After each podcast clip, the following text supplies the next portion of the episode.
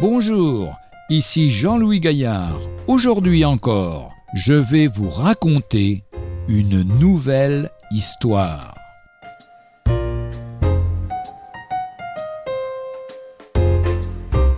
Le petit mousse.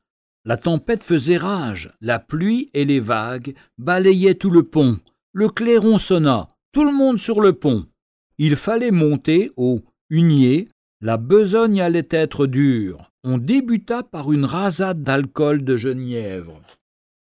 Les hommes à la file indienne passèrent devant le distributeur, chacun avala son grog. Quand vint son tour, Jack, le petit mousse, douze ans, hésita, recula, puis résolument murmura Excusez-moi, je préfère ne pas boire. Tu dis, gamin de malheur fit le matelot en avalant sa lampée.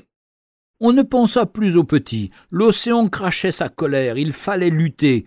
Mais en rentrant à l'écoutille, le distributeur d'alcool s'écria Capitaine, voilà un particulier qui rechigne à la distribution. Ton nom demanda le capitaine. Il faut que tu apprennes à boire de l'eau de vie si tu veux être un marin. Pardon, capitaine, je préfère ne pas boire. Le capitaine n'était pas homme à entendre discuter ses ordres. Qu'on lui donne la corde, hurla-t-il. Et le fouet siffla dans l'air et zébra le dos du petit. À chaque coup, les larmes sautaient de ses yeux bleus du ciel. Et maintenant, boiras-tu, oui ou non? S'il vous plaît, je préfère ne pas boire. Ah, tête de mulet, grogna le capitaine, monte au mât, et tu y passeras la nuit. L'obscurité était lugubre. Le pauvre petit escalada les cordages et subit toute la nuit le balancement formidable du navire. Le lendemain on l'appela, pas de réponse. On grimpa le chercher. Son petit corps était accroché au mât, on le descendit, à moitié gelé, et l'on frotta ses membres jusqu'à ce qu'il ait repris connaissance. À présent, bois cela. S'il vous plaît, capitaine. Tonnerre. Je ne permets pas qu'on me résiste. L'enfant prit courage et expliqua. Nous étions heureux autrefois. Mon père se mit à boire, et il n'eut plus d'argent. Il fallut vendre la maison. Ma mère, le cœur brisé, me fit jurer de ne jamais boire d'alcool.